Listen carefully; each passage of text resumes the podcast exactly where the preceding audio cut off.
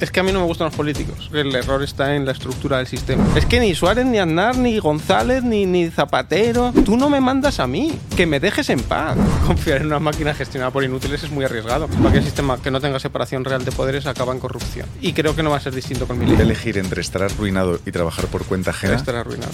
Cien mil veces. ¿Cuánto has llegado a facturar en un mes? Lo que la media gana en 10 años. No hacen nada por vender. He leído no sé qué libro y no estoy vendiendo más. Pero estás saliendo a la calle a conocer. Todavía no. Sal a vender, cabrón. Sal a vender, hijo de puta. La gente tiene el ego muy grande. A la gente le duele mucho el rechazo. Es el mismo motivo por el que la gente no liga, la gente no folla, la gente se queja de su jefe, la gente habla de precariedad por cobardía. Cada día envío un consejo gratis de venta. Eso lo hago en mongemalo.com. Lo envío a tu bandeja de entrada. mongemalo.com. Cada día un consejo de venta. Día que estás fuera, consejo que te pierdes. mongemalo.com.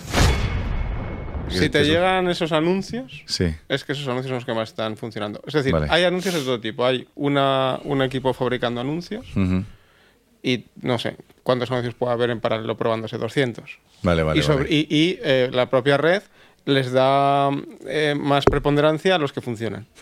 Si te llegan los que parecen cutres, es que los cutres funcionan. Claro. claro. ¿Qué pasa? ¿Por qué los cutres funcionan? Los cutres funcionan porque no parecen publicidad. Entonces, como los tres primeros segundos el, el receptor está analizando, ¿qué es esto? Ah, es un post orgánico. Ah, no, es publicidad.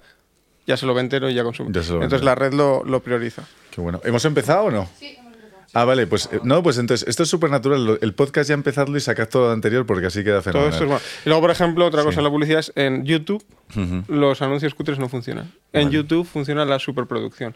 Pero Entonces, Mr. Beast, ¿no? En plan de. Bueno, y no tiene por qué ser exagerado, puede ser simplemente de una calidad de edición extraordinaria. Eh, lo que quiere decir es que hay distintos comportamientos en distintas redes. Y, y- y por eso, y ves en, en Instagram, en Facebook, por ejemplo, funciona todavía más cutre que en Instagram. Qué bueno. Y, y luego en YouTube menos cutre. O sea, no sé, hay distintos comportamientos y distintas expectativas por parte de la audiencia y distintos anuncios funcionan de manera distinta. Pero lo que te digo, hay una fábrica que crea anuncios, pa, pa, pa, pa, pa, pa, pa, pa, y los buenos sobreviven y los malos no. Eh, vamos a empezar a presentar al invitado, ¿no? Es eh, Luis Mongemalo.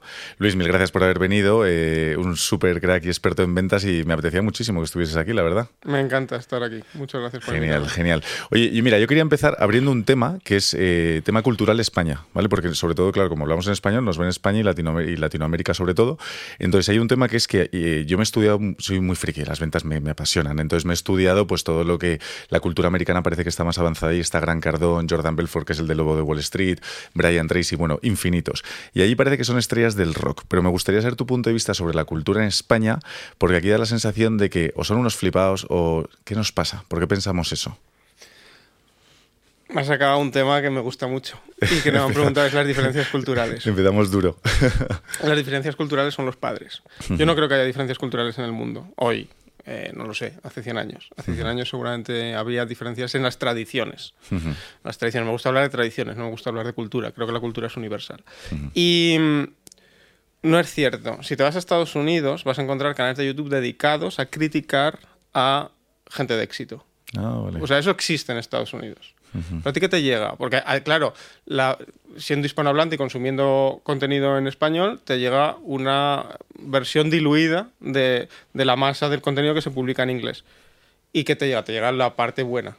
Exhiba esto como ejemplo de que lo bueno siempre pesa mucho más que lo malo. Que aunque te critiquen, al final lo que se transmite es lo bueno. Entonces también existe la parte de la envidia. ¿Qué pasa? No hay diferencias culturales, hay diferencias económicas. Estados Unidos es la mayor economía del mundo por la multiplicación de tamaño de población por poder adquisitivo. China es muy grande, sí, pero el poder adquisitivo es muy bajo, entonces Estados Unidos es la mayor economía del mundo. Y eh, se dan unas condiciones más óptimas para que florezcan esos perfiles. Pero esos perfiles son criticados duramente. Lo que pasa es que al venir de una economía tan grande y tener tantos recursos, te llegan. Pero te llega la parte buena, no te llega la parte mala. Pero existen canales dedicados a, a vapulearlos. Y luego, en cuanto a la parte hispanohablante, eh, bueno, a- recordemos una cosa siempre que no, que no hay que olvidar, y es que España ha sido el, el imperio español. ¿eh? Cuando digo España, digo todo el mundo hispanohablante, ha sido líder del comercio durante muchos siglos. Sí, hemos sido súper emprendedores. Sí, sí, sí, bueno, eh, efectivamente. Eh, eso en algún momento se empezó a corromper, empezamos a dejar de creer en nosotros mismos y bla, bla, bla.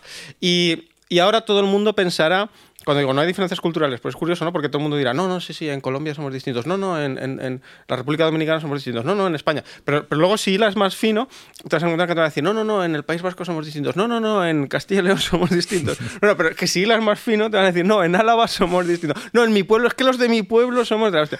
Eso son estupideces, ¿no? Hablaba recientemente con una amiga que tengo de Puerto Rico y me decía que mi mensaje es demasiado agresivo para el resto de hispanohablantes del mundo. que para España bien, pero que para el resto no. Es curioso que en España me dicen que el mensaje es demasiado duro. Hay gente que me dice que es demasiado duro para su ciudad, su pueblo, su comunidad, su tal, su cual. Y la realidad es que luego miraba, le preguntaba cuántos clientes tienes tú. Tiene una empresa en, en Puerto Rico y, y, digo, tengo yo más clientes en Puerto Rico que tú. Claro, claro. Entonces igual el mensaje sí que funciona, ¿no? Claro, entonces el mensaje a lo mejor funciona. O sea, yo que no trabajo en Puerto Rico, que nunca piso Puerto Rico, tengo más clientes en Puerto Rico que tú. Y me decían, pues tendrías más. O sea, ya es el argumento ya de, de, absolutamente poder, no poder justificar que, que la gente está y obviamente tengo críticos y haters en Puerto Rico que me insultan. Claro que los tengo, por supuesto que los tengo. Pero los que me siguen y me compran no lo harían si no tuviera un mensaje tan claro, y contundente, que no agresivo. Vale, o sea que tenemos quizá falsas creencias en sentido. Pero yo te decía y también la parte de Estados Unidos que al final es, oye, tú ves los shows deportivos, tú ves la NBA, la UFC, cómo lo venden a lo bestia. Vas a ver un partido de los New York Knicks o lo que sea y es un show espectacular, todo música, eh, cada cinco segundos están montando un show. En ese sentido, ¿crees que los... Se venden mejor. Se venden mejor. Se venden mejor. O sea, son vanguardia en ventas, ¿no? Son, son los número uno. Sí, sí, son el ejemplo a seguir ahora mismo. Y fíjate lo que has dicho, hay un grandísimo aprendizaje en una cosa que has dicho así sin importancia. Hmm. Estados Unidos, la NBA, por poner un ejemplo, que es seguramente el espectáculo deportivo que más dinero mueva en el mundo, quizás. Es un espectáculo. ¿Cuántas competiciones hay en el fútbol europeo? ¿Cuántas? Está la liga, o sea, no sé cómo se llaman porque no es fútbol, no, pero antiguamente cuando yo era más joven, hmm. se llamaba Liga, Copa del Rey, Champions, eh, eh, está la UEFA, está la Supercopa de Europa, está la Supercopa de España, está la Intercontinental, está como... Y hace menos dinero que la NBA con una competición. Es alucinante, ¿eh? Y más las ligas, más... Y dices, algo estamos haciendo mal. Sí, sí, sí. O sea, algo estamos haciendo muy mal, que necesitamos ese, ese portfolio de productos para vender menos de lo que estos venden con una competición. Pero ¿y qué, podríamos aprender? Imagínate, joder, aquí tenemos el Bernabéu, que es un estadio salvaje y lo acaban de dejar espectacular. ¿Qué podríamos aprender de los americanos para empezar a subir el nivel y hacer ese tipo de eventos tan brutales? Bueno, Florentino Fernández ah, modernizó bastante el fútbol en, el, en la gestión. Cuando empieza a fichar estrellas, no por su talento futbolístico, sino por su repercusión mediática. O belleza como Beckham, ¿no? O belleza. que a lo mejor guarda una correlación con su talento futbolístico, pero era secundario y quizás ni siquiera el equipo estaba compensado, porque a lo mejor no lo sé, ¿eh? pero había más delanteros que tal, pero, pero buscaba sacar al, Real Madrid de una deuda. Entonces, eso, eso es un paso. En, Manchester también es un, caso paradigmático. O sea, no me gusta el fútbol, pero estudio el modelo de negocio siempre, ¿no? Cómo diseñaron su estadio para que al llegar a tu asiento tuvieras que cruzar tiendas y puestos de comida, que es una cosa que todos los estados han replicado, pero que inventa Manchester, copia Liverpool y luego copian el resto de los estados. O sea, sí que hay cosas que aprender, pero tienes que hacer un estudio de campo, tienes que irte y estudiar cada detalle. ¿Cuánto dura un partido de la NBA? ¿Qué reglas tienen? Em, ¿Cómo fluido es el juego? A ver, sinceramente, yo entiendo que hay muchos futboleros y, me criticarán esto, aunque el fútbol es un deporte de pobres. Y esto es lo primero que quiero decir para hacer el short y hacernos muy virales. Em, pero el, el fútbol es un tostón. El fútbol es un tostón si lo comparas con la espectacularidad de, por ejemplo, la NBA. La NBA es un espectáculo de entretenimiento que puedes llevar a una persona a la que no le guste el baloncesto y va a disfrutar porque se va a ser rápido. El fútbol son 90 minutos que van a acabar 0 a 0. Sí, sí, que es un, es un tostón si no montas el SU como hacen los americanos. es verdad que es un poco rollo. ¿Cómo se puede modernizar? hay, que, rediseñar el producto, pero bueno, ha habido aquí un intento de modernización que es el que ha hecho Piqué y Ibai Llano, que no sé si habrá triunfado más o habrá triunfado menos, pero al final eh, hay una intencionalidad ahí, ¿no? Hay una idea de alguien que dice el producto, o sea, hay, distintas formas de incrementar los ingresos, no muchas. Podemos incrementar el precio, vamos a incrementar el número de productos, que es la deriva que ha tomado el, fútbol. Bueno, mm. si un producto vende, vamos a hacer 40. Recuperando el tema de las ventas, ¿no? Eh, eh, ¿Qué hay que ser para ser un gran vendedor? ¿Qué hay que ser? Hay que, te tiene que gustar el dinero. Te tiene que gustar el dinero y más aún que el dinero, la consecuencia del dinero, que es la libertad. A la mayoría de gente es que no le gusta la libertad, detesta la libertad. Le da mucho miedo a la libertad. Lo normal es que a ti también te ocurra, al que estás escuchando esto. Eh, hacía un tipo en LinkedIn una encuesta que preguntaba, ¿qué prefieres, libertad o seguridad? El 99% preferían libertad. Luego miraba si eran todos trabajadores por cuenta ajena. Claro. Claro. Muy respetable, ¿eh? no es criticable, pero no más la libertad. Claro, porque y eso es producto de que cuál es la segunda derivada que son miedos, eh, inseguridades, ¿qué son? Si has vivido toda la vida enjaulado, pensarás que volar es una enfermedad. es como lo del elefante atado, ¿no? sí, a una estaca, ¿no? Que se hace grande y no sabe que puede escapar. Eso es. Pero claro, tú fíjate, si cuando dicen el emprendedor nace o se hace, es una estúpida pregunta. Si tú vivieras hace un siglo, no tienes la opción, de, el lujo de preguntarte esa pregunta. Tú tienes que salir a la calle y buscarte la vida. O sea que puede también ir ligado lo que has dicho, querer ganar dinero, pero también es la parte de tener hambre, ¿no? Eh, o sea, querer esa parte de no sé, querer dar más de lo que te piden, eh, superar las expectativas. Eh, ¿El punto del hambre crees que es un ingrediente fundamental? Creo que es un ingrediente que ayuda, pero, pero, pero hay mucha gente que ha tenido éxito y no ha tenido hambre, porque realmente ¿quién tiene hambre? O sea, en, en, Europa. No, es que nadie tiene hambre en Europa. Hambre real. Y, la mayoría de la gente pues acaba asumiendo y aceptando esas pequeñas mm, mm, limitaciones de su libertad. Y el tener un jefe que no te caiga bien, y el usar un ordenador que va lento, y el tener que tardar media hora en aparcar, y el bueno, o, el metro, pues bueno, la gente las va aceptando, las va aceptando, las va aceptando, y dice, bueno, no es para tanto, no es para tanto, no es para tanto, bueno, pues yo no puedo. Yo si solo tuviera que tomar el metro, pues ya no podría. Pero ya tendría que cambiar algo. Total, pero entonces, porque es una posición bastante extrema, si te doy a elegir entre estar arruinado y trabajar por cuenta Estar arruinado. Cien mil veces. porque, eh, porque voy a tener mayor capacidad de desarrollo teniendo la gestión de mi vida que teniendo dinero o una vida un poquito cómoda, que tampoco me parece cómoda. Es que tampoco entiendo dónde está la comodidad de llegar a casa y tumbarte en un sofá a ver Netflix. Si para eso has tenido que estar ocho horas en un sitio que no te apetecía. Ya. O sea, no me parece un gran lujo. Es verdad que es duro ir todos los días a trabajar a un sitio que no te gusta. Incluso creo que hay que ser más valiente, ¿no? Eh, pero no que no te guste, incluso que te desagrada un poco. Es decir, es que no hace falta. Es que no hace falta. Es que tú no tienes por qué compartir nevera y comer un pescado con que huele a tupper. O sea, no es necesario. Un segundo, chicos, que voy a pasar otro bloque. Te estoy, te estoy intentando sacar reels a Tuti, lo has visto, ¿no? ¿eh? Sí, sí. esto sí que no sale, esto, está esto no está saliendo, ¿eh? No, no, esto que salga también, esto es buenísimo. Esto es buenísimo. Lo dejamos así. Para que los haters entiendan que nos dan muchísimo dinero. Ah, pues venga, me encanta. Oye, quiero hablar de, de un tema eh, y luego vamos a tácticas de ventas también, ¿eh? Pero vamos a ver al final tú... Eh, perdona, te voy a interrumpir. Y te voy a contar una, una, historia que contaba un tío que le funcionaba para esto. Él, cuando le venía un hater, borraba el comentario. O sea, al final, pues la red social de turno Instagram detecta una interacción que es lo que Instagram quiere. Él borra el comentario y vuelve el hate y dice, este tío borra comentarios, dos interacciones, te lo vuelvo a borrar. Ah, claro. Y eso el algoritmo lo premia de Y eso aumenta todavía más la... Mira, eh, vamos, a, vamos a hablar de la importancia de poner el foco en lo importante, que en este caso, como hemos hablado, el motor de cualquier empresa son las ventas. Entonces, eh, hablando de ventas, tú tienes una empresa, y luego si quieres profundizamos ahí, pero luego también eres como solopreneur con tu membresía, con la cadena de emails diarios y tus servicios que con tu, con tu membresía, por decirlo de alguna forma.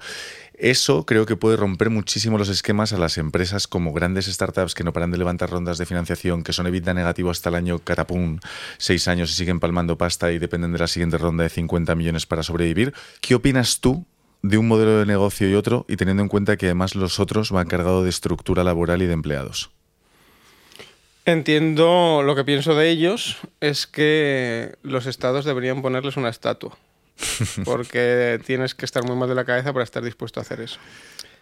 Eh, ayer estaba en otro podcast y, les, y hablaba luego hmm. off the record con el, con el fundador de la empresa y me decía que, mm, es que a él le gusta, que a él le gusta el ruido, que a él le gusta llegar y discutir y batallar y contratar y sufrir no sé qué. Y lo entiendo, he conocido a más gente que disfruta de ese proceso. Yo es que no disfruto de ese proceso. Claro. Yo disfruto, y decía esta frase literalmente que la he dicho muchas veces, yo disfruto de poder estar aquí ahora mismo con el teléfono apagado y saber que cuando lo encienda no va a haber una sola notificación que me altere lo más mínimo. Claro. Pero afortunadamente hay gente que está dispuesta a intentar dar la vuelta al mundo aunque sea pasando seis meses de hambre. Sin ellos, el, si, si, la gente fuera como yo, el ser humano seguiría estancado en la claro, media. O sea que también. Pero bueno, luego hay un punto, a ver, vamos a meter el dedo en la llaga, ¿no? Porque el tema es la escalabilidad. Joder, hay empresas que, que los únicos modelos son modelos muy buenos, son, son, son sostenibles eh, y, son, y son rentables, pero necesitas ese equipo humano y, y, cada vez que quieras escalar el negocio necesitas cada vez más equipo humano, 500, 1000, 2000 personas. O sea que también asumo que entiendes que es un modelo que tiene que existir. Tiene que existir. Mm. Afortunadamente, no, no podrías tener GPS si no fuera porque existen estructuras de miles de personas. No podrías tener, bueno, GPS, ni coches, ni, ni, ni mil productos que te hacen la vida mejor. Sí, sí, desde luego que tienen que existir y toda mi admiración, pero nada de mi envidia. Vale. Yo creo que se puede llegar a unos niveles de ingresos insultantemente altos con, sin equipo.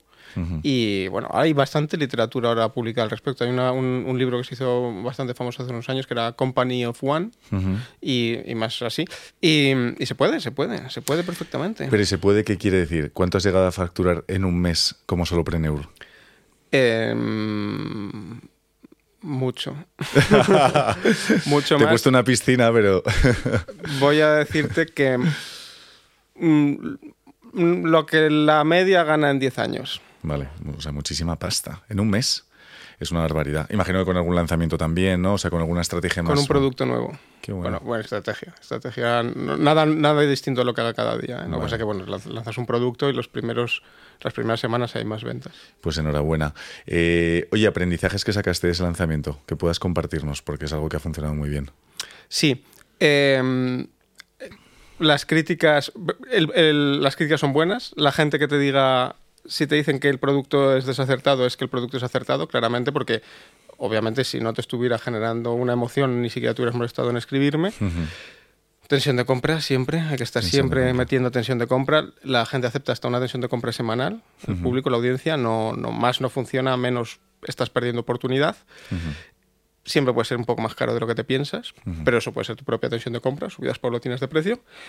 Y, mm, y poco más, creo que eso es. O sea, tensión de compra, ¿a qué te refieres? El lunes empiezas a generar bombo bombo y acabas vendiéndolo el domingo, últimas 24 horas, ¿no? Dar una razón para actuar ahora. Dar una razón para actuar ahora. Esa es la frase exacta. Dar una razón para actuar ahora. Puede ser una subida de precio, puede ser un producto que desaparece, puede ser mm, un acceso a alguien que ahora ya no se va a tener más. Una razón para actuar ahora. Esto, bueno, a ver, el- el- la mejor escuela de ventas es la teletienda. La gente confunde porque la teletienda vende producto de baja calidad y, y la gente es incapaz de diferenciar el producto de la estrategia. La estrategia de la teletienda es brillante. El producto es una mierda porque no buscan fidelizar. Sí, es rollo dropshipping cutre. Sí, producto de muy baja calidad, a menudo no funciona, etcétera. Eh, bueno, con excepciones, que seguro que las hay, pero eh, se podría hacer con un producto bueno y además fidelizarías, pero bueno, lo hacen con producto malo. O sea, eso te, si acaso, refuerza lo buena que es la estrategia de venta. Y en las teletiendas lo que vas a encontrar siempre es, si llamas ahora, ellos no tienen forma de controlar cuándo se está emitiendo Claro, la anuncio, claro. pero si llamas ahora, recibirás regalo, pa, pa, pa, pa. Eso es dar una razón para... Claro. El pero en ese caso el ahora. es eterno, o sea, ¿no? Es el horizonte temporal infinito, pero es el ahora de llama. Si es un info comercial claro de noche, pues sabes que es por la noche, pero Claro. vamos, que al final no creo que lo controlen. Qué bueno. Oye, y imagínate, eh, yo por ejemplo, eh, cualquier empresario que nos esté escuchando, persona que quiera emprender y quiere aprender de ventas. ¿Qué dos o tres consejos, los más básicos? Si quieres empezamos por dos consejos súper básicos. ¿Qué consejos de ventas les podemos dar a alguien para que haga crecer su negocio desde cero? El primero te va a sorprender muchísimo, pero es vende. La mayoría de la gente sorprende que no vende, pero, pero no están vendiendo. No hacen nada por vender. Es que no vendo. Es que he leído no sé qué libro y no estoy vendiendo más. Pero estás vendiendo. Pero estás saliendo a la calle a conocer. Todavía no, porque no he acabado la web. Pero la web me ha quedado muy bien. Vale, ¿estás llamando? Llamando no, pero es porque quiero tener los emails óptimos. Oye, tú me harías los emails. Sal a vender, cabrón. Sal a vender, hijo de puta. ¿No? Es que, es que eso es lo primero. Luego, eh, ¿qué precio estás cobrando? Bueno, el mismo, pero es que porque la gente no me paga más. Pero, ¿cómo sabes que no te pagan? ¿Has ofrecido un precio más caro? Bueno, ofrecerlo no lo he ofrecido, pero bueno, entonces, ¿cómo sabes que no te pagan más? ¿no? esto, es, esto es muy habitual. Entonces, vende. Segundo, eh, entiende la conversación ulterior del cliente. ¿Qué es la conversación ulterior? El cliente te verbaliza una cosa, te expresa una cosa, pero quiere decir otra. El que no lo sabes. Pero si te quedas con las palabras literales y no le das más vueltas al tema, pues nunca vas a evolucionar. Ahora, ¿cómo averiguarlo? No hay una técnica. Métetelas en la cabeza, apúntalas, todos los días reléelas, todos los días reapúntalas y vete a correr, a hacer ejercicio al gimnasio, obsesiónate por tu negocio, obsesiónate. No, es que separo la vida privada y la, y la, y la, y la profesional, tal cual. Muy bien, fenomenal. Pero luego no critiques a los ricos. Claro. porque, porque van a hacer mucho más dinero que tú. Em, ¿Pero los, ric- los ricos son malos? los ricos son, no, hombre, ¿cómo van a ser malos? Si los ricos, ¿dónde estaríamos? Vale. El, el- el- obsesiónate por el negocio. Sí, sí, sí. Y tercero, sé hipercrítico contigo mismo. No es que los clientes me dicen que les gustó mucho. Bueno, pues es una señal súper mala. Porque alguien que te quiere comprar quiere negociar, te quiere poner una condición de quiere que te valides ante él. No te autovalida. Eso es estúpido. Eso nadie que te va a dar su dinero te lo va a hacer. O prácticamente nadie. Eso autocríticate. Y mídete por los resultados. Que ya vale de a los clientes les gusto. ¿Estás vendiendo o no estás vendiendo? O sea, reportar y resultados concretos. Y el, teléfono sigue siendo una herramienta muy buena. El teléfono sigue siendo una herramienta muy buena, claro. La gente no es consciente de que gracias a los ricos tenemos penicilina, móviles, satélites y televisiones. Pero cuando sale el primer teléfono móvil y vale 60 mil dólares, ¿quién lo compra? Claro. Y si no sale ese móvil, no puede salir uno a 30.000. Y si no sale de 30.000, no sale de 10.000, de 6.000, 5.000 y al final, eh, pues móviles que haya 50 eh, euros, ¿no? ¿Qué pasó en el 84 con los primeros Macintosh, que eran carísimos? Nadie se los podía permitir, solo empresas grandes o gente, no sé, con mucha pasta. Pero no hay ningún producto con el que eso no ocurra. O sea, pero coches, televisión, calefacción, agua corriente, electricidad, da igual, claro, menos mal que existen los ricos, afortunadamente, porque financian la fiesta para que los, eh, toda la clase media pueda acabar llegando un día a consumir los mismos productos o servicios que consumen ellos. Bueno, oye, la buena noticia es que con un teléfono móvil y con muchas ganas de llamar por teléfono y vendiendo, también te puedes hacer rico o ganar mucha pasta, ¿no? Sí, sí, sí. Sí, no sé ya cómo definimos la palabra rico, pero bueno, si ganar mucha pasta, sí. ¿Y qué nos pasa con el teléfono? ¿Por qué nos da pereza? O no sé si es pereza, no sé lo que es. La gente tiene el ego muy grande, a la gente le duele mucho el rechazo. Es el mismo motivo por el que la gente no liga, la gente no folla, la gente se queja de su jefe, la gente habla de precariedad por cobardía. La precariedad no existe. Eh, por supuesto que existen mujeres dispuestas a estar contigo aunque seas feo y por supuesto que existen trabajos satisfactorios, pero eres cobarde, con lo cual nunca vas a conocerlos y vas a construir enemigos invisibles. Vas a construir al rico, malo, al empresario, el que vas a llamar empresario. Del rico vas a crear un montón de mitos de que si son gilipollas, de que si no saben eh, nada de la vida, se han hecho ricos obviamente porque son idiotas, eh, de que son hijos de ricos, por supuesto, porque no hay nadie que haya podido hacerse rico por su propio esfuerzo. Eso es inexistente, eso es broma. Y por supuesto, tú conoces a muchos ricos y se comportan justo como tú te imaginas en tu cabeza. ¿no? Eh, vas a hablar de la precariedad, vas a hablar de que el mercado laboral, de la economía, de los políticos, bla, bla, bla. bla olvídate, si te has dicho alguna de esas excusas, eres cobarde. no pasa nada. ¿Y, somos cobardes de, ¿Somos cobardes de forma innata o qué pasa? ¿Y cómo se supera eso? Porque si es un mal endémico, ¿cómo se supera? Eh, somos cobardes por contraste. Si tú hubieras nacido en la selva y hubieras tenido que salir a cazar para, como ocurre con, con tribus africanas, eh, para, para, alimentarte, pues, pues las hienas no te dan miedo. Pero si has vivido en un plástico burbujas y te han dicho que te tienen que dar una nómina y un contrato fijo y bla, bla, bla, pues el día que no tengas el paro, que no tengas una ayuda social o que, pues te va a dar mucho miedito, te va a dar mucho miedo llamar. Y vas a decir que llamar no funciona, que es que lo que pasa es que lo que hay que tener es no sé qué, o que no tienes estudios, o que eres muy mayor, o que eres muy joven, o que eres mujer, o que eres negro, o que eres alto, o que eres bajo, o que eres de pueblo, o que lo que sea, miedo, cobarde, cagao. Claro, o sea que la solución es coger el teléfono. O sea, tú, yo lo que pienso, y a ver qué opinas tú, es tú coges el teléfono, llamas ocho horas al día, seguidas, con disciplina, constancia, es inevitable que consigas autocrítica, Y autocrítica. Y autocrítica. Insisto, la mayoría de las llamadas van a ir mal. Como te agarres al tío que te ha dicho que le cae simpático pero no te ha comprado, te van a seguir yendo mal toda la vida. O sea, tienes que asumir 98-99% de no. Bueno, inicialmente vas a asumir un 100% de no, vale. pero en cualquier caso, el no tampoco es lo que te tiene que afectar, lo que te tiene que afectar es la no venta, eso es lo que te tiene que afectar.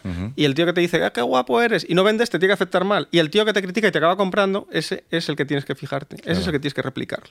Oye, ¿nos puedes compartir una técnica de apertura de llamada telefónica? ¿Algo que te haya funcionado que sea simple? Sí, pregunta directamente. Pues mira, por ejemplo, ahora estaba haciendo unas llamadas recientes y lo que pregunto es, ya al decisor, le digo, hola, ¿qué tal, Mariano? ¿Sí? ¿Vendes tú solo o tienes equipo de ventas? No digo cómo me llamo, no digo de dónde llamo, eh, no digo lo que le voy a ofrecer, no. Pero esa pregunta primero es distinta a la que le van a hacer todos los demás, con lo cual él va a prestar atención. Su cerebro no va a desconectar porque está usando, está oyendo la misma retaíla de palabras que ha oído 20 veces a lo largo de la mañana. Segundo, me da una información que me permite contextualizar perfectamente dónde estoy. Ya sé si estoy hablando ante un tipo que se puede beneficiar de lo que yo le vendo, en mi caso, porque vendo productos para vendedores, o se va a beneficiar su equipo, con lo cual el discurso, lógicamente, va a ser ligeramente distinto. Entonces, simplemente eso ya me diferencia. Y continuamos la conversación a partir de ahí. Le digo, ¿cómo le formas? ¿Te gustaría que fueran mejores? ¿Y tú alguna vez has tenido este problema?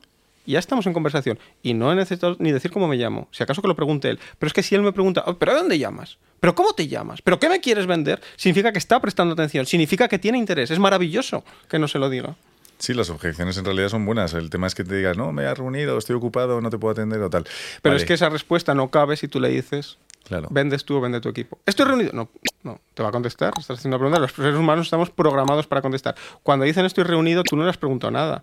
O le has preguntado la pregunta incorrecta. Cuando te dices estoy reunido, tengo que hablarlo con mi socio, eh, justo me pillas fatal, lo que le has dicho es, hola, me llamo Mariana, llamo de no sé qué, y su cerebro ha desconectado. O le has dicho, te pillo ocupado, tienes cinco minutos, ahí sí que cabe la respuesta, estoy reunido. Claro. Y además le estás posicionando en una situación de autoridad y tú de inferioridad. Completamente, completamente. Claro. Solamente, señor, le voy a vender si usted, por favor, me podría dedicar su tiempo y atención. Si no, no le querría molestar, o su excelencia. Claro, es que eso no puede, eso no funciona. Es que además, y menos ahora yo creo que es más natural.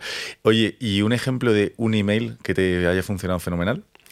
Pues mira, los emails que mejor funcionan son los intentos descarados de venta. El email, mira, el, el que utilicé hace dos días, el, el, el último domingo, uh -huh. que era un testimonio de un cliente que estaba muy contento. Uh -huh. Un testimonio de un cliente que estaba muy contento y lo que decía a partir de ahí es, macho, ya, ya, si quieres vivir lo mismo, cómprame de una puta vez. Y ya está, no, no había más que eso. Y eso ya es una gran lección de ventas, es una grandísima lección de ventas porque lo que tienes que hacer es copiar ese modelo y replicarlo. Claro, si todos los días envías una carta de venta muy directa a la venta, pues no venderás. Pero claro. enviar una cada cinco o seis días, eso es. Es como el efecto wow, ¿no? Eso un, es lo que un impacto gordo. Claro. Sí, bueno, tampoco creo que fuera una carta brillante ni estaba particularmente bien redactada. Lo que uh -huh. pasa es que te estoy diciendo sin rodeos, cómprame, quiero que me compres, cómprame. Claro. Oye, y por último, de estas técnicas que son así como más directas, una técnica original, algo creativo, fuera de la caja, que también te haya funcionado bien. Pues enviar un cuadro. Enviar un cuadro de dos metros por un metro. ¿Dos metros por un...? Un cuadro enorme, sí. Un cuadro, la carta, de, había una carta de ventas, pero había un cuadro. Había un cuadro del que era una fotografía del, del propietario de la empresa. Eso no pasa desapercibido. Llega no, un cuadro la oficina de dos por uno. No creo que le hayan llegado muchos. Entonces, claro. eh, sí, sí, bueno, era una persona que, no voy a dar detalles, pero una persona conocida del mundo del espectáculo. Entonces, una foto muy bonita a un tamaño muy grande, muy bien editada, con marco, con tal, con cual, y una carta de, oye, quiero hablar contigo. ¿Y cerraste la venta? Y cerramos la venta, claro. Qué bueno. ¿Cómo, ¿Cómo, notas cuál es el feeling, la intuición eh, tuyo, ya desarrollado con los años, de que ves que una venta está yendo bien y lo más probable es que la cierres o que te están mareando y eso no lo vas a cerrar ni de coña? Sí, hay preguntas absurdas. Lo que pasa es que la gente no entiende lo que es una pregunta absurda. Si, si las preguntas no tienen nada que ver con lo que tú necesitas saber para tomar la decisión, a la segunda corto la llamada. Y, y, lo que la que gente no entiende es que hay muchas cosas que son absurdas, que mm. consideran, por ejemplo, ¿dónde tienes la oficina? ¿Cuántos empleados sois? ¿Cuántos años lleváis? ¿Con quién has trabajado? Ponme ejemplos de proyectos. Eso son preguntas absurdas. Claro. Lo que pasa es que la gente las considera importantes, entonces eh, avanza en el proceso de venta, un proceso de venta que solo le va a hacer perder el tiempo. Pero en cuanto aparecen dos esas, en mi caso yo corto. Cortas. Ya está. No hace falta saber cuántos empleados tienes, ni cuántos años llevas, ni dónde tienes las oficinas, ni ejemplos de proyectos. No hace falta nada de eso para contratar y disfrutar el producto o el servicio. Uh -huh. No, pero es que le da confianza. Bueno, entonces has cometido un fallo que no has generado suficiente autoridad antes. Pero insisto, eso no hace que esa información sea necesaria para adquirir lo que tú sea que vendes. No, no lo es. Uh -huh. Y si te la está haciendo y lo que te está indicando es que no has generado autoridad, lo que tienes que saber es que sin autoridad no hay venta y por tanto ya has perdido esa oportunidad. Porque respondiendo preguntas nadie genera autoridad. Claro. Nadie en la historia ha generado autoridad respondiendo preguntas. ¿Cómo se genera autoridad? Pues para empezar, no dando lugar. Ahora la gente piensa, vale, entonces ¿cómo resuelvo cuando me preguntan eso? No, es que el problema no es resolverlo. Si hay que resolverlo, ya estás enfrascado donde no deberías estarlo. Lo que tienes que hacer es evitar que aparezcan. La forma en la que hablas, en la forma en la que te sientas, en la forma en la que miras, en la forma que estrechas la mano, en la forma en la que escribes, en la forma en la que no te rebajas, en la que no ruegas, en la que no pides permiso, en la que no das gracias por, los, por tu tiempo, en la que no dices por favor en la que no hablas con condicional, en la que no dices me gustaría poder ofrecerte y dices esto es lo que tengo y te va a salir de la hostia. O sea, no tan rimbombante, que es que a veces parece que estamos en el medievo, ¿no? Me gustaría poder eh, servirle y tener el placer de sí, sí. atenderle. ¿Esto por qué nos pasa? Porque tenemos este... Te he escuchado divertido, parece una deficiencia cognitiva en algún momento. ¿Qué coño es esto?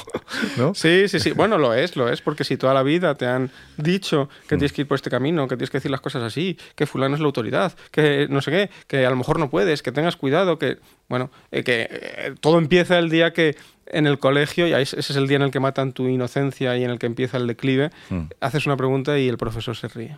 Yeah. Ahí, acaba, ahí acaba tu inocencia. Claro. Ese es el principio del fin. Yeah. Parece que nos han programado como con un disquete la Matrix que te la han metido en el cerebro y tienes que eh, salirte de la Matrix para pensar con lo que parece que es absoluta normalidad. Pero es así, ¿eh? te han instalado mm. un software, te han instalado un software ridiculizando alguna pregunta que has hecho mm -hmm. y en ese momento ya has empezado a decir, bueno, vale, voy a intentar adecuarme a lo que me digan para no volver a provocar esa burla por parte de los demás. Pero cuando es justo al contrario, porque lo que parece que realmente es sexy y atractivo es la seguridad, ¿no? Sí. Eh, Pero eso lo redescubres, algunos pocos lo redescubren muchos años después. Ya. Oye, eh, te quería preguntar, la parte más empresarial, ¿no? Porque sé que tienes otra. En Tradium, ¿verdad? Sí. Tienes, eh, eres empresario, también te- tienes, tienes, tra- tienes empleados. Tengo 10 empleados, sí. Vale, entonces ahí hemos encontrado un punto de conflicto ¿eh? con lo anterior, con lo que has dicho He antes. de- hecho, pero por eso, por eso, por eso no puedo, puedo hablar de ello. No, sí, sí, es total. decir, hay mucho. Esa es otra cosa, ¿no? Hay mucha gente que se dedica a formar el marketing en ventas que nunca ha hecho marketing o ventas. O lo ha hecho detrás de. sentado en un sofá eh, viendo PowerPoints. No, sal a vender, crea una empresa, ahí vas a aprender. Y entonces, cuando hablo de los empleados, cuando hablo de la financiación, cuando hablo de los inversores, cuando hablo de cómo conseguir inversión y por qué es mejor no, no hacerlo, es porque lo he vivido todo. Porque he pasado por todos esos. Oye, y por ejemplo, ¿tú cómo formas a, a tus equipos de ventas en Entradium, por ejemplo? ¿Cómo, cómo, cómo les formas, cómo les motivas? Si es que hay que motivarles, que igual no hay que motivarles. Sí, que hay que motivarles, sí. O sea, cu- ¿cuáles son un poco las los trucos para que un equipo de ventas funcione bien? El- a, a los buenos vendedores hay que motivarles enseñándoles a vender mejor. Al vendedor que necesites estar dándole una palmada en la espalda, tú puedes, tú eres el mejor, échale, échale, porque para eso no contratas a alguien. Échale. Hay gente que con eso podría ser buena, ¿eh? pero no puedes tener una persona que necesita motivación constante. Que un- no, no tiene sentido comprarte un coche y que cada vez para es la hostia, es bonito, es precioso, tal, pero cada vez que lo vas a arrancar tienes que ir fuera a salir y empujarle. No, no, no tiene mucho sentido. En- en- bueno, en mi caso es fácil porque tengo tanto contenido formativo. eh, Entonces, además de darles acceso al contenido formativo, decirles, hoy tienes que ver esto, mañana esto, tal. Eh, quedamos una vez a la semana y hablamos, más que de los resultados, la gente está obsesionada con el CRM, los KPIs, las métricas. Mira, si vendieran de verdad no necesitarían nada de eso. Eh, Lo que hacemos es, ¿qué problemas te has encontrado? Cuéntame qué problemas te has encontrado. Y vamos a hablar entre todos. ¿Qué, qué pasa con esos problemas? ¿Cómo podemos solucionarlos? No. ¿Cómo podemos evitar que aparezcan? Eso es bueno. Y luego tienen una- un deber diario, que es me tienen que escribir un email muy corto, si les cuesta más de tres minutos lo están haciendo mal, que es qué han hecho, qué dificultades se han encontrado y qué em, problemas no han sido capaces de resolver, o si hay algo en lo que necesitas mi ayuda. Es eso, o sea, en qué necesitas mi ayuda, qué problemas te has encontrado y qué has hecho. Esas tres cosas, tres Y- minutos. Y, máximo. luego tienen métricas o KPIs, aunque sean muy simples, de oye, tasa de cierre, eh, número de llamadas, eh, número de ticket medio. En, eh, ventas, ¿cuántas ventas has hecho? Ese es el objetivo último. Y a partir de ahí, si no funcionas, empezaremos a poner mini objetivos. Es decir, ¿qué son los mini objetivos? ¿Por qué puedes no llamar? Bueno, puede ser que tu mensaje sea molo. Vamos a hacer grabaciones. Ah, pues el mensaje es bueno. Vale, vamos a ver número de llamadas. Mm, vale, el número de llamadas es bueno. ¿Y cómo estás seleccionando al cliente potencial? A lo mejor estás haciendo mal la cualificación. Bueno, pues vamos a ver la cualificación. Esos son los mini objetivos, ¿no? Pero esos son aguas arriba que tienes que mirar cuando el objetivo final falle. Cuando un vendedor empieza, sobre todo si un vendedor no tiene experiencia, tienes que empezar al revés. Tienes que empezar por los mini objetivos. Tienes que decir, lo vas a hacer fatal, pero hazme 50 llamadas al día. Vamos a llegar a 100, pero vamos a empezar con 50 llamadas al día. Pero si no le puede generar un trauma, porque lo está haciendo demasiado bruto, sin método y fracasa bestial. Bueno, fenomenal, pues uno que te quitas. Quiero decir, sí. si, alguien, Luis.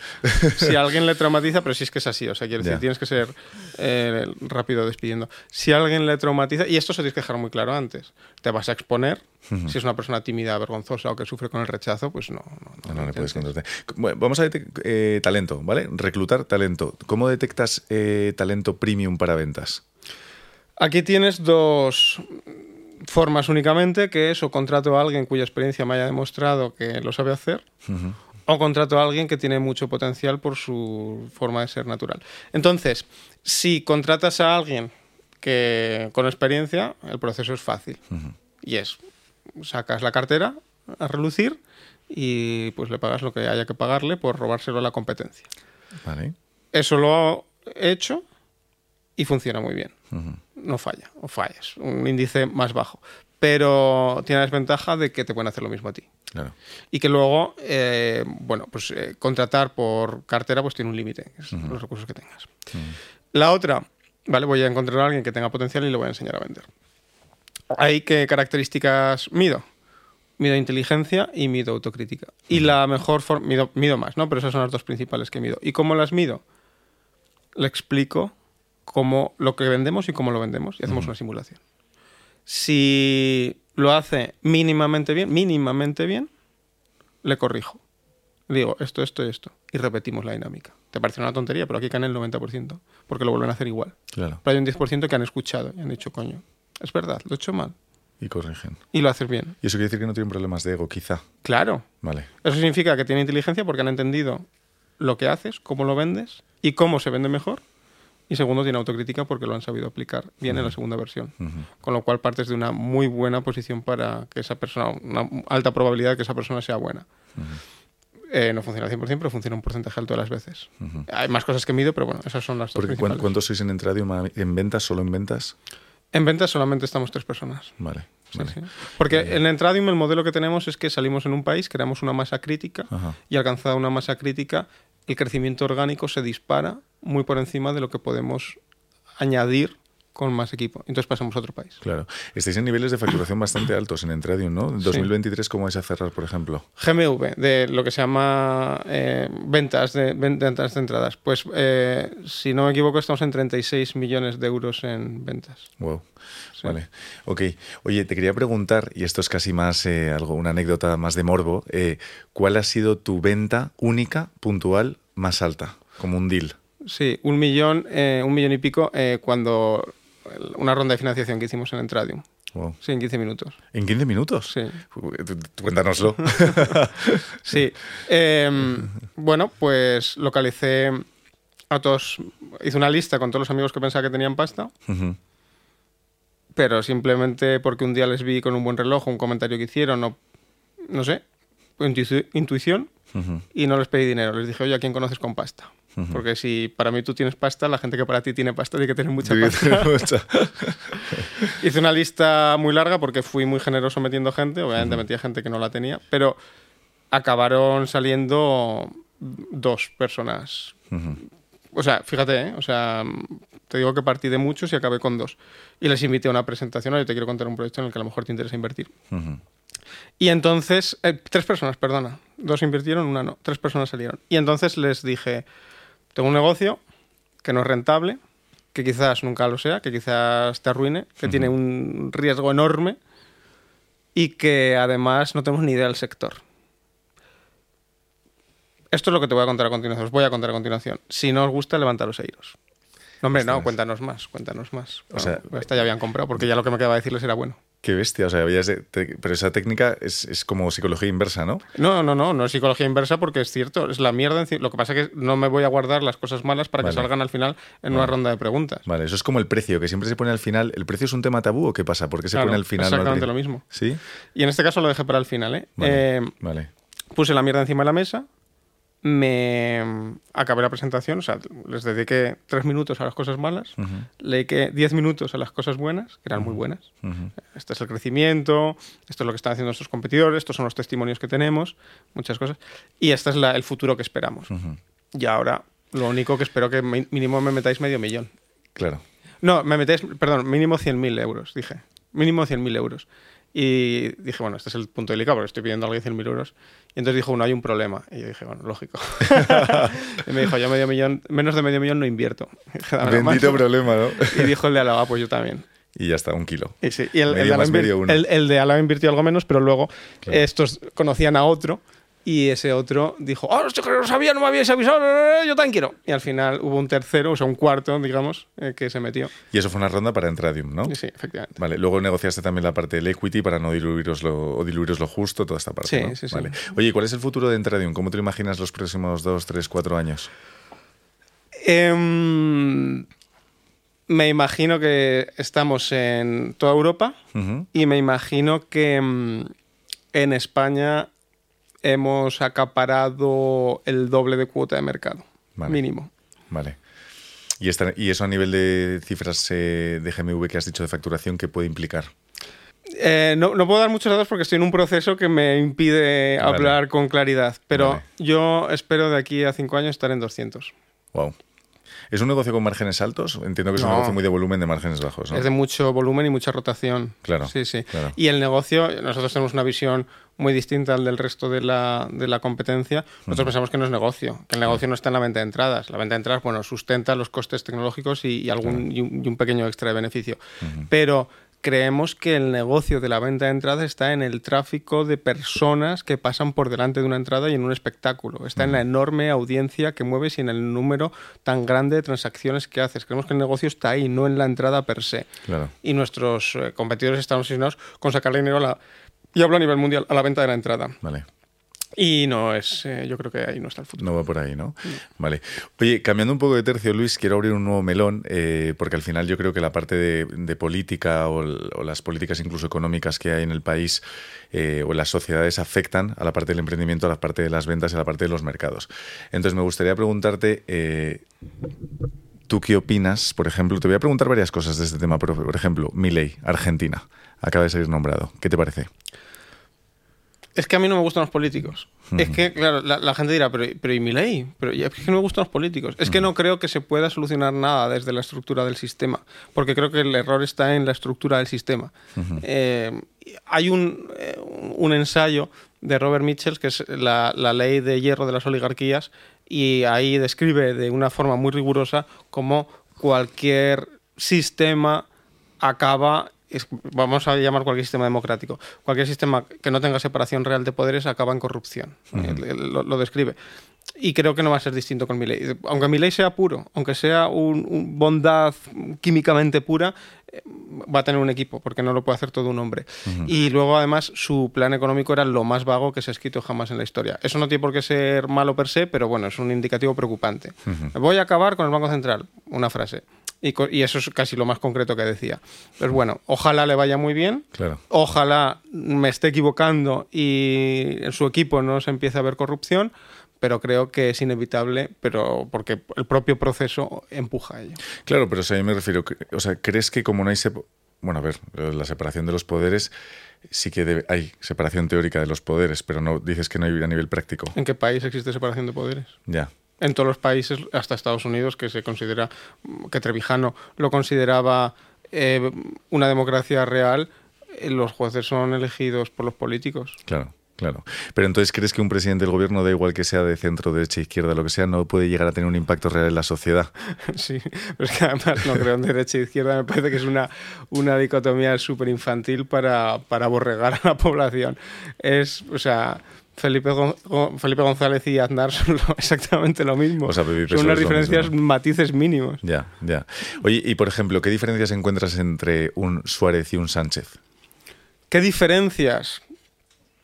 Pocas. es que a, mí es que no me gustan los políticos, es que no, no, no, no puedo eh, tomarme en serio, no puedo respetar a nadie que se otorgue la capacidad de dirigir la vida de los demás. Me parece tan soberbio pensar que puedes dirigir la vida de los demás. Pero si lo haces con vocación pública, con vocación de Pero es que la mera vocación pública me parece un acto de soberbia imperdonable. Pero con vocación pública, ¿pero quién te ha pedido tu ayuda, desgraciado? ¿Pero quién te ha dicho a ti que tú puedes dirigir mi vida mejor que yo? Es que ni Suárez, ni Aznar, ni González, ni, ni Zapatero, ni Pedro Sánchez. Pero que no, que tú no me mandas a mí. Que me dejes en paz. Pero bueno, lo hemos querido, ¿no? Porque una democracia se basa en eso. Eh, al final, la sociedad o el pueblo quiere elegir a unos dirigentes para que lo dirijan el país como una empresa, como lo que sea. ¿Qué opción tienes? Es una mafia institucionalizada. El Estado, como decía Max Weber, es el ente que tiene el monopolio de la violencia. Ellos te dicen, estos son mis servicios. Si los quieres, te daré ayuditas. Si no los quieres, te castigaré duramente. Es exactamente como funciona una mafia. Si quieres que te cuide la obra, la vas a tener perfecta. Si no te la cuido, te voy a castigar duramente. Es exactamente lo mismo. ¿Qué opción tienes? ¿Y cómo surge esto? Vale, yo no estoy en contra del Estado. El Estado es una tecnología, como toda tecnología inventada por los humanos, porque soluciona un problema. Si nosotros mañana acabamos con el Estado y tenemos que construir una carretera y decimos, ¿pero quién se va a ocupar tú o yo? Mira, vamos a deslegárselo a otro. Ya has creado el Estado. Claro. En ese momento has creado el Estado. Vale, fenomenal. Se encarga de la construcción de las infraestructuras comunes. Y entonces un día el Estado dice, ¿sabes qué? Hostia, esa persona está con la pierna rota, es una pena, vamos a dárselo, vamos a solucionárselo gratis. Y dices, vale, es razonable. Y entonces dice, joder, pero la población necesita estar más cualificada, vamos a darle formación. Y dices, ¿el Estado va a dar formación? ¿Quién lo va a decidir? ¿Vosotros que no habéis estudiado nunca y que los títulos que tenéis os los han regalado? No me parece un plan muy bueno, pero yo no me quiero ocupar. Venga, vale, darles formación. Llega un día que el Estado se acaba ocupando de las fiestas públicas y los ayuntamientos llaman a un artista y lo pagan con los impuestos, pero es que es absurdo si pensamos que, por ejemplo, que las fiestas públicas sean cubiertas por el, por el. Estado. Y llega otro día que dicen, claro, ¿sabes lo que pasa? Que ahora hay un fulano que no le gusta trabajar y que le encanta ir a los conciertos y ese tío ya tenemos su voto. ¿Y qué más le podemos dar? Oye, ¿y si le damos... Hostia, ¿y si le damos una pensión? No, pero ya tiene pensión. Hostia, ¿y si dificultamos que las pensiones privadas prosperen? Si lo ponemos muy jodido, para que tengan que depender de la pensión pública, hostia, y le tenemos cogido por los huevos. Y ahí está. Se acaba corrompiendo. Claro, y llega un momento en el que, que ¿a quién puedo respetar que se meta en esa estructura? Es que es imposible respetar a Pero alguien que entonces, ¿qué si- participe de porque lo veo todo muy utópico y muy complicado. Entonces, ¿qué sistema de gobierno podría llegar a funcionar? Algo que, que sea menos corrompible o que sea más eh, light o que de verdad vele por los intereses del, del- del conjunto. Yo creo que ni siquiera la solución pasa por una división real de poderes, aunque eso ayudaría mucho. Yo creo que pasa por microestados, estados muy pequeños, lo cual al final, de hecho, fíjate lo que te estoy diciendo, te estoy diciendo una, un sistema que multiplicaría la estructura estatal, porque vas a necesitar muchos más entes gestores si tienes estados de 100.000 personas o de un millón de personas que si tienes estados de 40 millones o de 50 millones de, de personas. Eh, microestados. ¿Por qué microestados?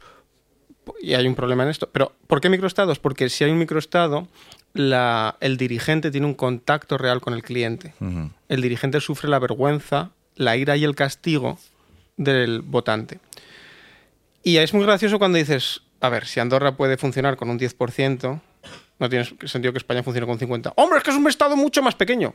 Ah, que esa es la solución. Joder, divide España Claro. en, en 50 microestados. O sea, ¿qué estupidez me estás diciendo? Me estás diciendo que, te- que tú, eh, socialista, tenías la solución. La solución era fraccionar el Estado en, en microestados y no lo estabas haciendo. Joder, qué cabrón, ¿cómo te lo estabas guardando? ¿no? O sea, la solución pasa por ser un Estado muy pequeño. Claro. Pues arreglado. Claro. El problema que tienen los microestados es que va a haber un Estado ambicioso que va a imponer la fuerza a sus ciudadanos y luego a los de los países colindantes y luego a los, y se va a convertir en un megaestado que militarmente va a tener poder sobre los pequeños. Entonces, por eso los microestados son difíciles de defender. Nos estamos metiendo en una charla política curiosa. Pero Sí. em, eso lo pueden hacer porque tienen capacidad recaudatoria. Si el Estado violento que empieza a imperializar a los estados colindantes no tiene capacidad recaudatoria, no tiene recursos para hacer esa expansión. Entonces, lo que hay que acabar y lo que hay que limitar es con la, el poder recaudatorio de el dirigente, del Estado, del propietario, del latifundista, del oligarca, del militar, de quien sea que esté a la cabeza. Pero los impuestos entonces se gestionan bien o hay demasiada presión fiscal. Los impuestos. Bueno, una cosa acabo y contesto eso. Sí. Entonces, para eso ha venido el Bitcoin, para acabar con la capacidad recaudatoria del Estado. Mm. Vale, bien.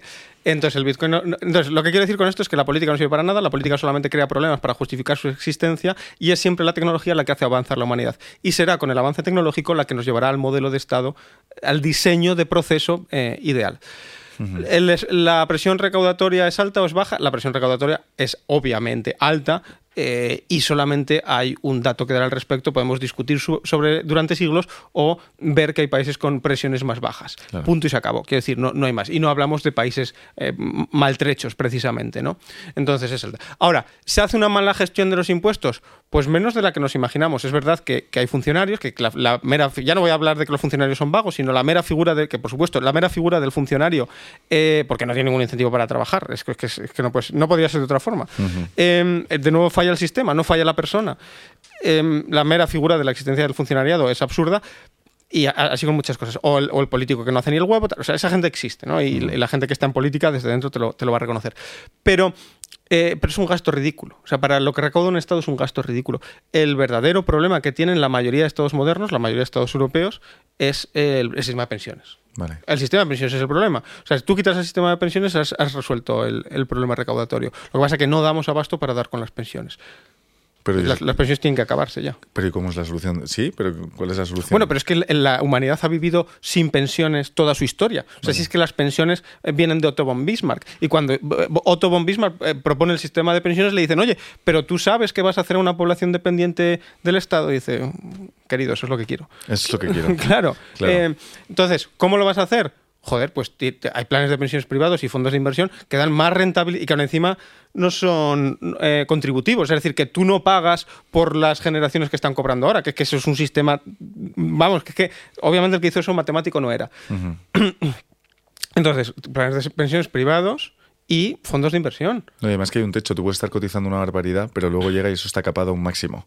Entonces realmente es lo- dónde está todo lo demás. Bueno, y además que hemos visto al Estado cambiar las reglas de juego a mitad de la partida mil veces. O sea, es- no está capado. Es que el día que te toque cobrar a ti, cambian las reglas de juego. Claro. Y ha habido gente que ha estado cotizando el máximo y de repente le dicen, no, no, ya no cuentan 15 años, cuentan 20. y, y la han jodido porque ella empezó a cotizar al máximo 15 años porque eran las reglas del juego cuando ella lo hizo. A mí eso es lo que me preocupa, porque tú y yo, que somos treintañeros, eh, cuando lleguemos, además vamos a vivir muchísimos años, con la- ¿no? Con lo- somos seamos más saludables, más tecnología y más tal. Cuando lleguemos a los 80, ¿vamos a tener pensiones? Eh, no, es que no es una pregunta que me haga, me da igual. Lo que, O sea, quiero decir. Bueno, seguramente si la, si la tenga que cobrar ni la reclame. Vale, no, no se la regalo al Estado. Vale, y me parece. Para que luego digan que soy un egoísta. mi pensión se ha regalado al Estado. Vale, y, dice mucho, pero me refiero, ¿qué crees que va a pasar con esto? Porque eh, se mete mucho miedo y tú te pones a ver vídeos de YouTube y no, esto es un sistema, una estafa piramidal, se va a caer, bueno, da igual, lo que sea el argumento. Pero lo que se dice es que va a llegar un momento que esto va a explotar, va a colapsar y no va a llegar a las generaciones futuras. Sí, seguramente. O sea que está el riesgo.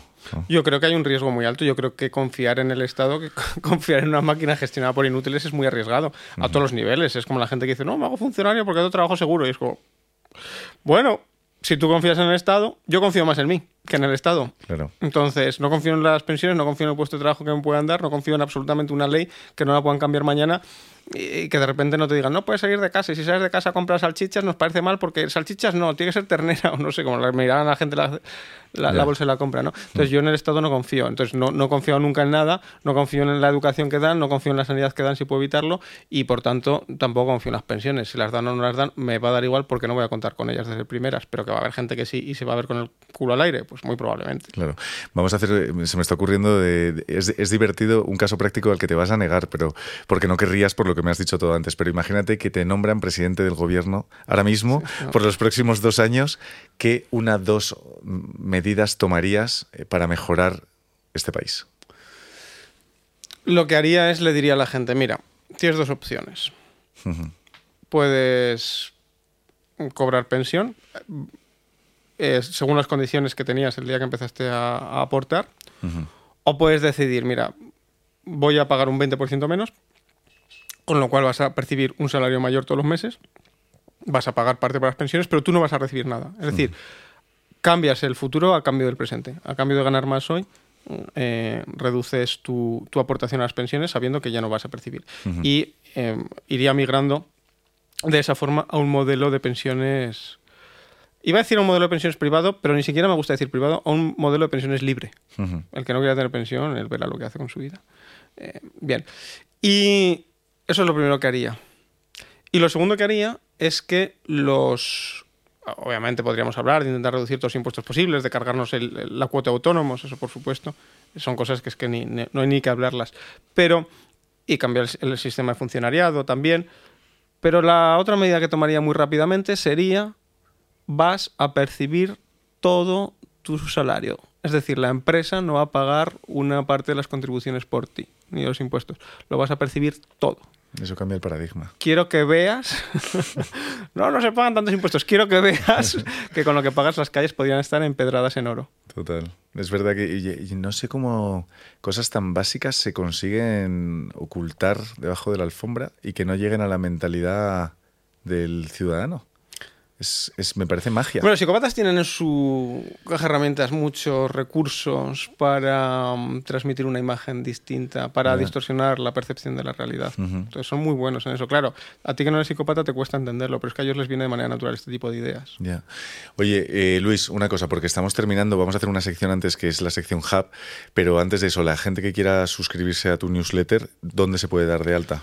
Mongemalo.com. Ahí cada día, gratis, envío un consejo de ventas. En mongemalo.com. Mongemalo.com. Ya que estás fuera, consejo que te pierdes. Mongemalo.com. Muy bien. Oye, podríamos a lo mejor hacer un sorteo de una plaza para que la gente deje sus comentarios y ponga y se meta en mongemalo.com. A lo mejor podríamos. ¿Qué, se te ocurre? ¿De una plaza dónde? Estoy improvisando a tu. No, no, no. A tu membresía. lo voy a subir de precio, que se den prisa. Que se den prisa porque lo que les voy a cobrar más. No, no, regalar, y esto es un aprendizaje que tenemos que extraer de la sociedad moderna, regalar no lleva a ningún lugar bueno. lo pues que te toca es que cobrar más. Te tengo que cobrar más. Es más, no descartes que el día que se publique esta entrevista suba el precio. Vale. Bueno, pues entonces el sorteo es el contrario. si quieres pagar doble. Efectivamente. Y te haré un favor con ello. Muy buena. Oye, pues nada, mongemalo.com. Eh, Luis, vamos a entrar en la zona hub, ¿vale? Y tenemos que pasar de cero a un millón de euros de facturación en seis meses. ¿Qué hacemos? Esas son las tres formas más obvias de crecer. ¿Qué atributos tiene que tener un emprendedor para que tú inviertas en su startup? El mejor consejo de ventas que puedas dar a un emprendedor que esté empezando ahora mismo. Yo con esa actitud vas a hacer muchos amigos y muy pocas ventas. La mayoría de la gente es inútil. Lo que pasa es que eso cuesta mucho verlo. Luis, hemos llegado al final. Mil gracias por haber venido. Ha sido un auténtico placer. ¿Has estado a gusto? ¿Has estado bien? Eh, me lo paso muy bien. Oye, pues nada, mil gracias, señor. Y haremos un 2.0. Fenomenal.